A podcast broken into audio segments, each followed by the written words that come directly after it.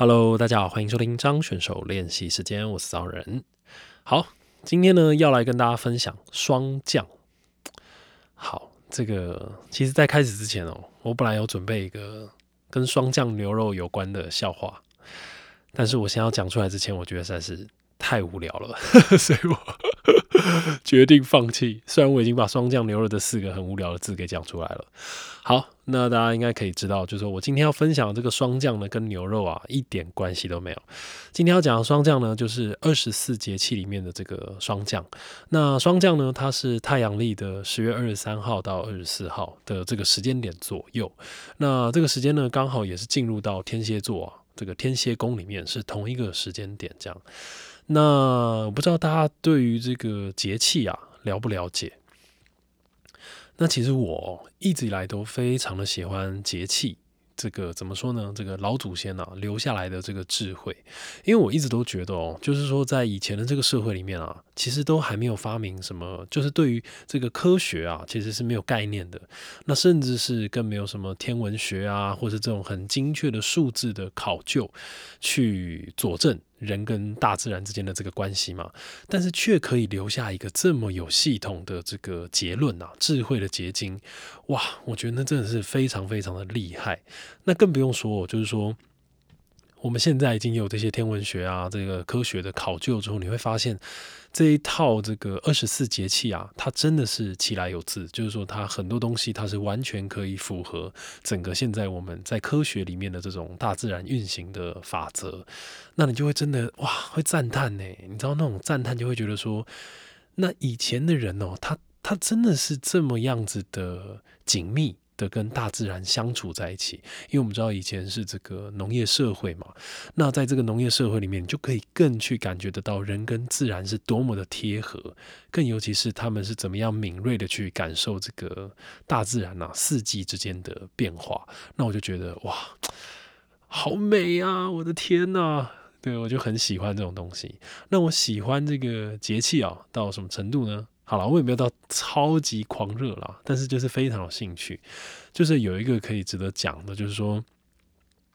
在这个几年前啊，我就因为啊，反正大家都知道我很喜欢那个古典诗词嘛，那就有一年啊，我就想要就是从这个古典诗词里面来做一些音乐，就想说，哎。可以来试一些东西，把这些古典的东西跟我自己喜欢比较这种 urban 的东西 结结合在一起，这样不管是这个电子啊、hip hop 啊，或者这些乐团的东西，那那个时候呢，其实就找了好几个好朋友，想要一起来研究。所谓的研究呢，那个时候就非常土炮的，就来办了一个读书会。哇，你知道那个那个时候我找的朋友真的都是很厉害，就是各界不是各界，就是音乐界里面各个领域都是非常厉害的佼佼者，就大家都是怎么讲，非常反正就很厉害就对了，就是有这个吹笙的啊，然后有这个敲锣鼓的啊，就是可以打这个文武场的啊，然后会打手碟的啊，然后弹吉他啊，keyboard 啊，还有拉二胡的啊这种。就等于说，大家对这些东西都很有兴趣，然后我们就聚在一起，然后想要来做一些音乐，这样。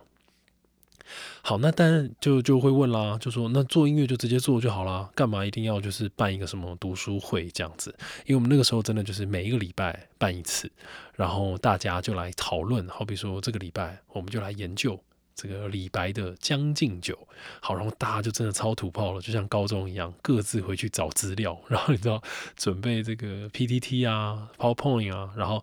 约在一个朋友的家里，然后大家就准备吃的，然后就一个下午呢，就像以前这个人家说的这种 salon 一样，你知道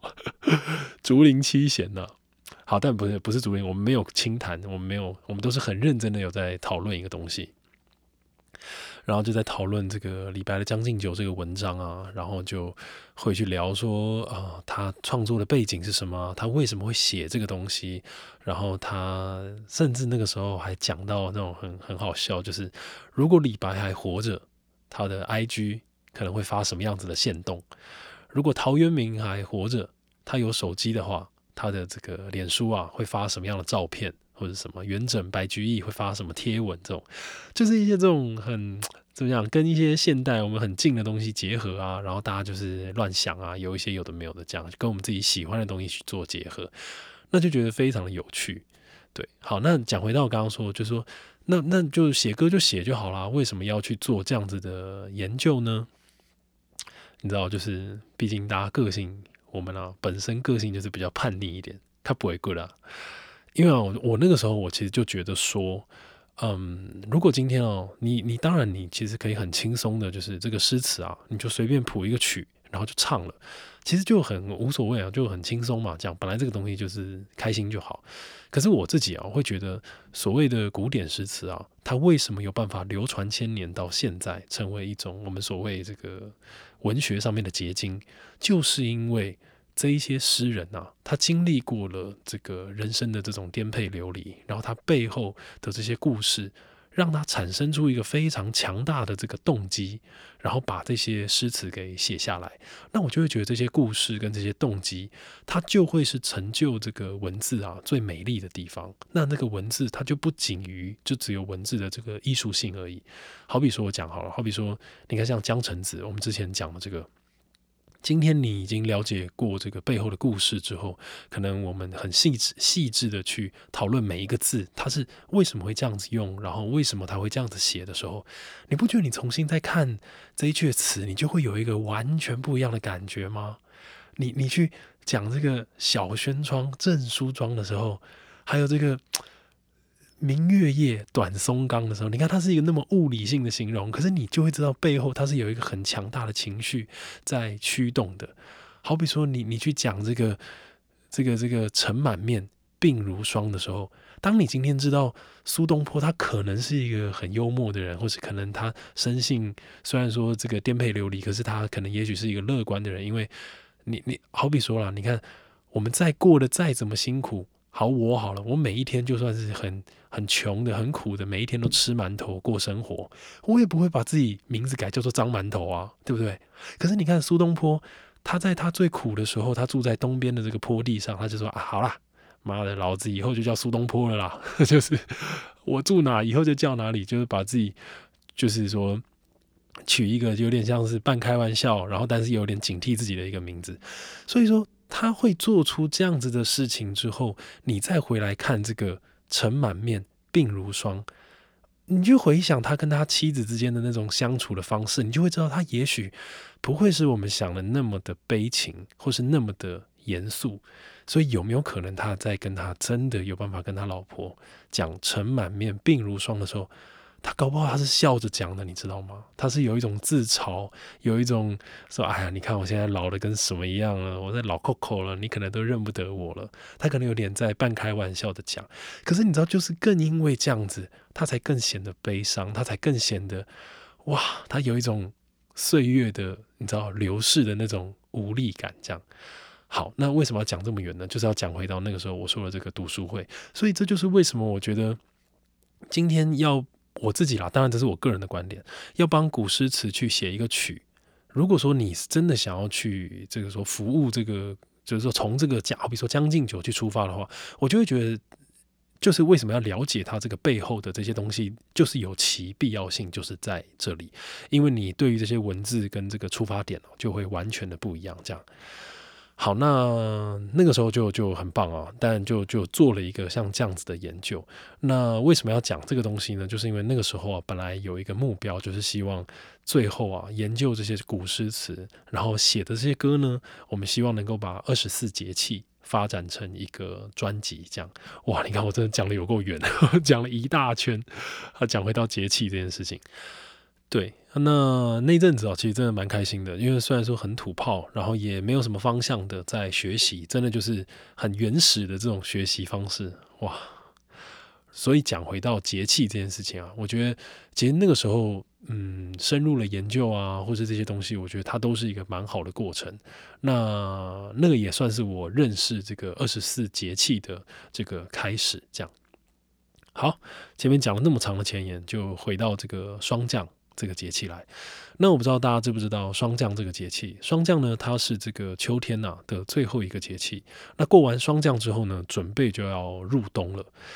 那我不知道大家，我分享一个小知识，大家应该都有听过这个秋后问斩这件事情。那不知道大家知不知道为什么要在秋后问斩呢？好，就是因为啊，在这个中国啊，我们有这个五行的观念。那这个秋天呢，属于金。就是金木水火土的这个金。那金啊，跟这些刀子啊，就是都有这个很直接连接的这种意象。那在古时候，大家相信，就是说这个秋天啊，是开始万物。慢慢走向凋零的这个季节，那进入到冬天，很多地方会下雪之后，很多地方这个万物就会被埋藏起来，然后到了冬呃到了春天，然后全部的再重新开始。所以这个秋天呢，就会有一种非常肃杀的感觉，因为是你会感觉到一种生命渐渐的凋零。那为什么要在这个秋后问斩呢？就是因为以前的皇帝啊，认为自己是上天的这个代言人。他说啊，我是做什么事情都要顺天而行，因为我是天子嘛，对不对？所以今天哦，就不可能在这种春天万物勃发、这个新生命要诞生的时候，让我去做这种处死刑的行刑的这种非常感觉跟这个整个大自然呢是很冲突的这件事情。所以就会选在秋天这样子的季节，因为万物即将凋零，也因为秋天属金，在这个秋天呢，拿起这个金属做的刀子。来做行刑的这个动作是非常符合这个这个大大自然的运行的。这样好，那在这个秋天呢，有一句就是很有名的这个俗谚，叫做“补冬不如补霜降”。好，那这个意思是什么呢？就是我们都知道嘛，就是说这个进入到冬天里之后啊，我们就会常常需要去滋补身体啊，就是让身体更营养一点，然后去度过这个很寒冷的冬天。那当然，在台湾的冬天其实并没有到真的所谓，就是说像中国的北方啊，什么蒙古那种哇，赵宇跟我说他们冬天会有那种负三十度、负四十度的温度。哇，我真的是想都没办法想，在那样子的天气里面，是真的会发生这种路有冻死骨的这种这种那种情形会发生哦。那但是在台湾，当然我们就比较难去想象这样子的状态。不过，如果我们可以去想象，就说在这种负三十度、负四十度的这种极度严寒的这个气温里面呢。你要怎么样去度过这么酷寒的冬天？那就一定是把自己吃的胖一点嘛，对不对？所以你看，这人家说这个补冬不如补霜降，意思就是说，你进入到真的开始冷的时候再开始吃，其实就有点晚了。其实这个时候秋天的尾巴就要开始，开始吃，能吃多少吃多少，把自己吃的就是胖嘟嘟的，像韩文啊叫东东黑哦，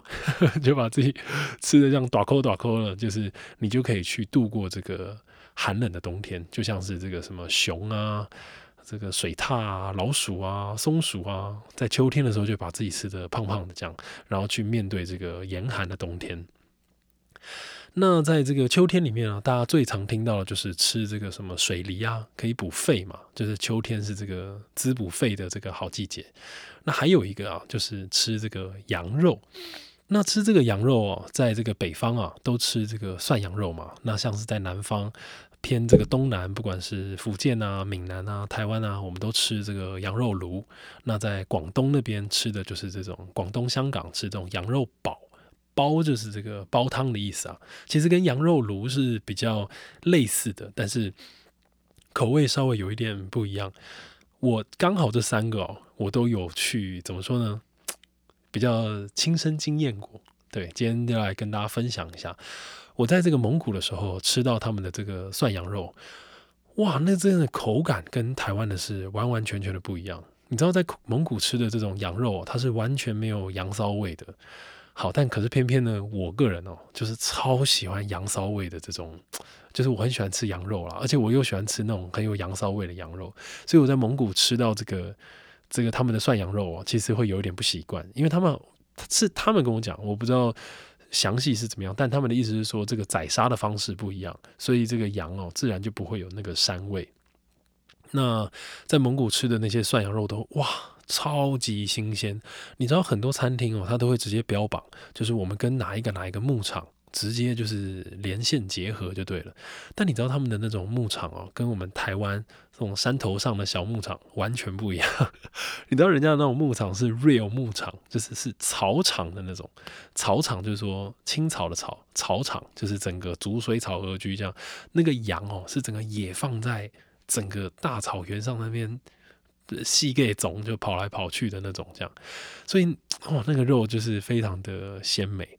对，然后很怎么说？我我觉得那个时候啊，吃到的那个哇，感觉真的很特别。尤其是有一次在那种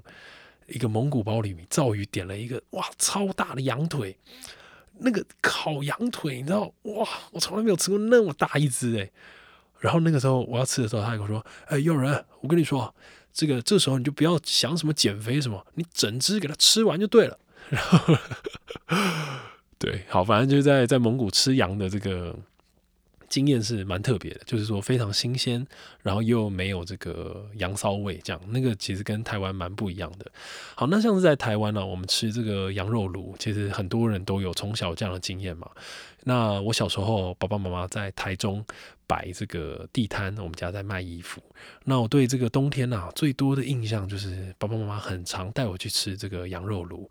然后你知道很多羊肉炉都是那种全酒的，哇，那种真的。哇，你知道，对一个小孩来说，too much heavy，就是真的很很浓啊，那个味道。那在台湾这种是比较流行的吃法嘛，就是全酒，然后下去煮一个这个羊肉炉啊，或者什么。但可能是从那个时候开始吧，虽然说那个味道有点重，但就慢慢的去，就是说，也不是也不能说培养出吃羊肉的这个喜好，但但就是从那个时候开始喜欢吃羊肉了。对，的确是这个样子。那像这个广东啊，这个香港那边做这个羊肉包、羊肉的这个煲汤，其实这个羊肉包啊，跟羊肉炉其实偏类似，但是其实又比较稍微不一样一点。那像这个羊肉包，我并没有真的，就是我在香港的时候，并没有真的吃到过。但是因为之前拍这个一个戏，然后就有去学一道菜，叫做知足羊腩煲。那这个就哇，那个时候做就觉得这种所谓中国这个八大菜系啊。在这个广东这边的这个知足羊腩煲，它真的就是非常道地的。从那个时候学到这种道地的做法之后，你就会知道，哇，那个味道真的很棒。因为那个时候做它这个八大菜系是非常讲究的。好比说我那时候印象很深刻，例如说我这个山东烧鸡上面，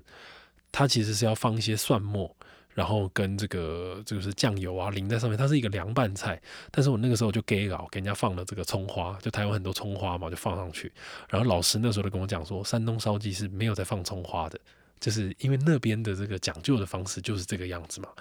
那所以说这个知足羊腩煲，那个时候就去学到他们那种很道地的这个做法。它那个知足哦，其实就是我们吃的那种腐竹，有的那种豆皮的感觉。然后这个羊肉啊，一定要用这个羊肋排。那最特别的呢，就是它的这个汤头啊，它是用要用这个很多的那个蚝油，然后下去兑，就是把那个汤你煮好之后，再把这个蚝油就是给它兑开，这样，然后让这个汤里面就会有浓浓的这个蚝油的味道。哇，我跟你讲，我刚刚以上讲的这个涮羊肉、羊肉炉跟这个羊腩煲，我觉得这个羊腩煲最对我的口味，因为这个羊腩煲它就是 吃起来甜甜的，你知道吗？然后那个。羊肉啊，羊肋排的那个哇，你知道那个，你知道肋排就是很好吃，不管是牛腩呐、羊腩呐，就是它那个有一点油，然后又不会太油，然后那个肉又软软的，你知道吗？然后加上那个，我小时候就很喜欢吃那种豆皮，豆皮久煮之后吃起来，哦，那口感超正点，然后还有那个里面就会放一些香菇啊，还有荸荠。你知道放荸荠就是超讲究的那种做法，在在台湾，我觉得吃到荸荠蛮少的吧？哦，我那个时候为了做这个菜，我还去市场买荸荠，然后回来那边削半天，因为荸荠长在水里嘛，所以它它其实是蛮不好削的，因为你一定要把这个皮呀削干净、洗干净，不然上面会有寄生虫，然后说就滑滑的，很容易削到就是削到手啊或者是什么。对，反正就是在那一次做这个知足羊腩煲啊。哇，就超级好吃！那那一次的印象就是，我那一年过年呢，我就自己想说，哎，反正就会做了，我就做了一锅，然后就带回这个阿公家。当晚马上被扫空。好了，那反正就是上面呢，就是分享这个在这个霜降里面啊要吃的。就是说吃一些梨子啊补肺啊，然后人家说这个如果你要多吃一点肉的话，这个时候就可以吃这个羊肉，然后就是因为羊嘛比较温，你就可以温补一下自己的身体这样。那我觉得啊，之后我在想，也许之后的节目就是每一个节气呢，就是不定时的就会分享一些这个我自己的一些怎么讲想法啊，或者是我看到的一些跟节气有关的这个诗词，我就觉得会我自己蛮喜欢的。这样好，那今天的最后呢，啊，也不是最后啦，今天大概到中间，我要分享一段这个也是跟这个霜降有关的这一这一阙词。好，那这个词是谁写的呢？也刚好就是最近一直在聊的苏东坡。那这个霜降啊，因为毕竟它在这个秋冬的这个换季的季节嘛，大家都知道秋天啊，就是很容易会感到忧郁，你就会觉得说哇，你知道风萧萧兮易水寒，好，跟这句跟秋天没有关系，就是你会觉得说气温慢慢的在下降，然后冷风在吹。如果今天你有另一半，那也就算了。但如果你今天是单身，哇，你知道那种风冷冷的在吹。你在那个公车站牌等公车的时候，你就会觉得自己是全世界那个最孤单的人。这样，好，那当然这个东西并不是我们只有现代人才有。其实，在古代啊，这个文人墨客在这种秋天的时候，都会非常的容易伤感，因为大自然的变化，那这个自然的无情啊，那就是会想到，就是所谓我们人类啊是有情的嘛，跟自然的这个无情去做对比，你就会感觉到大自然的这个变化，然后感觉到自己。这个形形孤影单呐的这种感觉。好，那今天呢分享的这个是苏东坡他在四十五岁的时候他写的这一个词啊，叫做《南乡子》。好，我今天因为重点是在讲霜降嘛，所以这个词我就不会太细节的去讲，我就很快的带过。那这个词牌呢叫《南乡子》，然后后面他就是他是什么时候写的呢？他就写重九寒灰楼城徐君游。就是说，在九月九号重阳节的时候，我在寒晖楼上，我要送给徐君游，就是那个时候的黄州太守的这阙词。这样，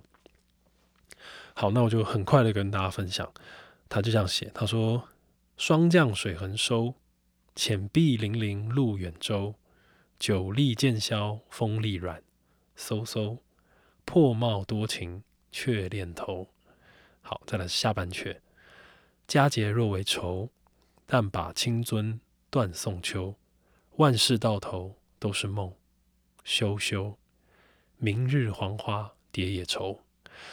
好，那其实这个东坡啊，他在老苏，他这个在晚年啊，比较多这种感叹人生啊的这些词。那当然跟他这一生的际遇都有关系。不过呢，我是觉得他的这种。意境啊，其实有时候在感叹里面，他还是会有一些幽默，又或是有一些达观的这种状态在里面。他不会让读的人这么样去陷入一种真的好像很绝望啊的那个状态里面。对，那这阙词呢，就是在霜降的时候，这个时候写的。因为霜降跟九月九号的这个重阳节时间靠得非常近，所以说他在重九的时候，在寒晖楼上。那那个时候呢？徐君游啊，他是这个黄州的太守。那苏东坡流落到黄州来，虽然说他这个时候是被贬官的，然后可能非常的不如意，但是徐君游还是非常的热情的款待他，那让苏东坡非常的感动。所以他们在这个寒晖楼上的时候，苏东坡就写了这阙词给他。好，那我就简单的解释一下。他第一句呢，写说：“霜降水横收。”浅碧粼粼路远舟，好意思就是说，这个霜降一过啊，这就慢慢的夏天的这个水啊越来越少，雨水越来越少，进到这个冬天里面，所以水痕呐，水痕收就慢慢的河床啊越来越干枯了。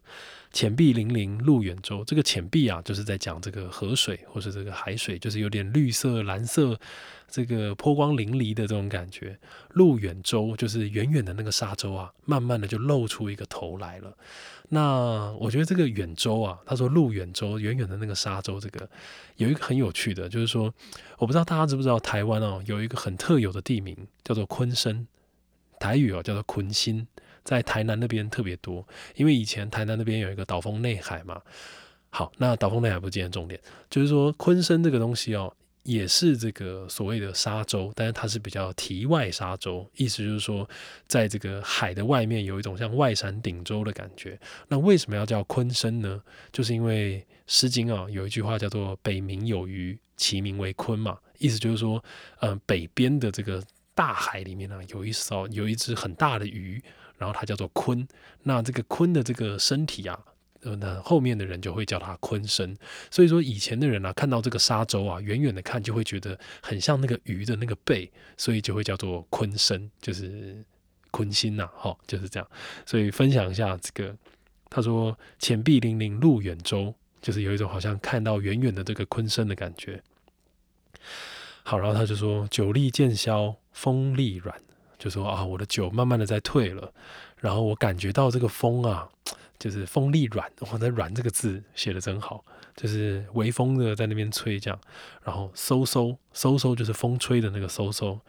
破帽多情却恋头，破帽就是指就是破败的帽子，破掉的帽子都可以，多情就是多情，却恋头就是却还依恋着头，就是我们的大头这样。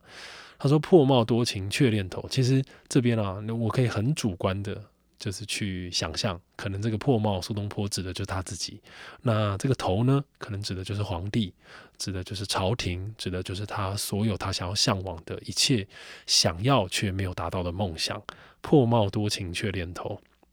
好，然后下半阙就写说：“佳节若为愁，但把今清尊断送秋。”好，这边意思呢，就是讲说。这个在这个佳节里面啊，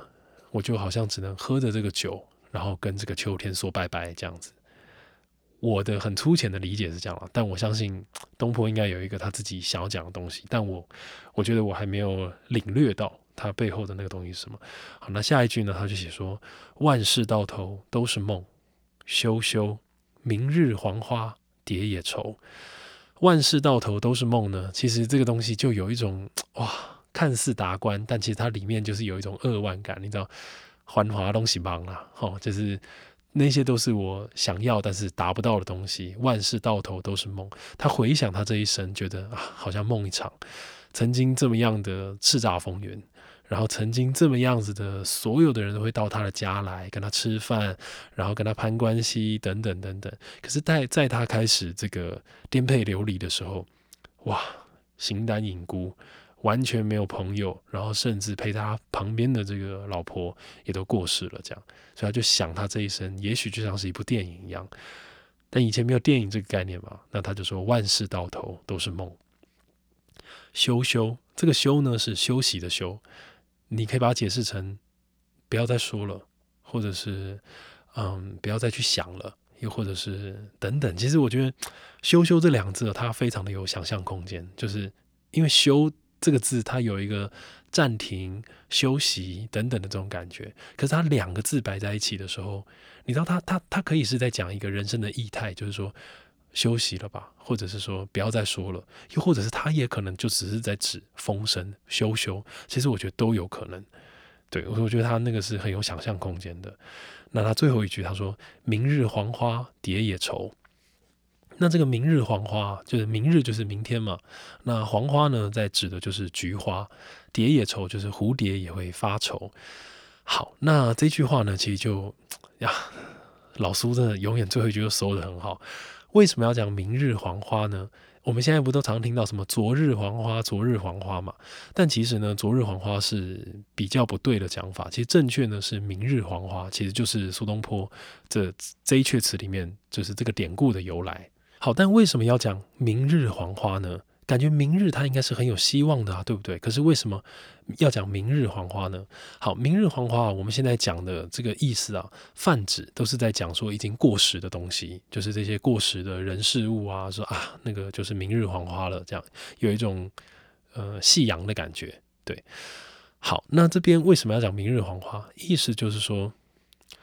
黄花啊，通常在这个九月九号的时候，就是重阳节，我们都不都说会在这个门前插这个茱萸嘛，或是摆这个菊花。那在九月九号重阳节的时候，放这个菊花跟茱萸，都是最符合当天的这个礼仪。这样子，就像是我们在元宵节要吃汤圆，然后在端午节要吃肉粽一样。那我们都知道这些东西，它都是非常要在这个当天呐，才会有它的意义存在的。所以今天如果你过了元宵节，然后你才在吃汤圆，那汤圆本身它就只是变一个甜点而已。所以你在这个不在端午节吃肉粽，你在一年四季随便什么时候吃肉粽，好，那它就只是肉粽，它就不会有它所谓的这个文化的意义在里面。所以说明日黄花也是这个意思，就是说你如果过了重阳节，你再把黄花拿出来，它就少了一个，你知道少了一个灵魂了。那个灵魂它就是只有在九月九号的那一天，它才是最精华的、最值得去绽放的。那你黄花你已经过了过了这个九月九号之后，好像它就没有价值了，这样子。那这个时候蝶也愁。对，所以其实你知道，他他这一句里面，他就更有一种，就像这个杜秋娘啊，他写说，这个金缕衣里面，他说这个呃怎么说？哦，花开堪折直须折，莫待无花空折枝。其实都是有同样的这种意象在里面。那当然，我觉得，当然苏东坡他并没有。白话的告诉我们说，他为什么要写下这一句？当然，我们当然，也许我们可以很主观的去认定说，是不是他就是在比喻自己的人生？是不是他在霜降的这个时节里面，看着大自然的变化，看着这个秋风在那边吹，在这个江上，他就是感觉到了一种人生的苍凉，然后感觉自己就像是这朵黄花，就像是这朵菊花一样，就算就是如如我我的意思就是说，我现在已经老了。我现在已经过了最值得绽放的时候了，那又有何用呢？的这种感觉，这样。好，那以上呢就是今天要跟大家分享内容，就是在霜降的这个节气里面呢的一些文化的一些意涵，然后还有苏东坡老苏在这个霜降的这个节气里面写下来的一些词。哇，我刚跟大家讲完那个涮羊肉，我现在好想吃涮羊肉哦！天呐，我现在好饿哦！好想吃双酱牛肉，好想吃涮羊肉，涮羊肉，涮羊肉，涮羊肉，涮羊肉，火锅，火锅，火锅，火锅。好啦，这是张学手练习时间，我是张人，我们下次见啦，拜拜。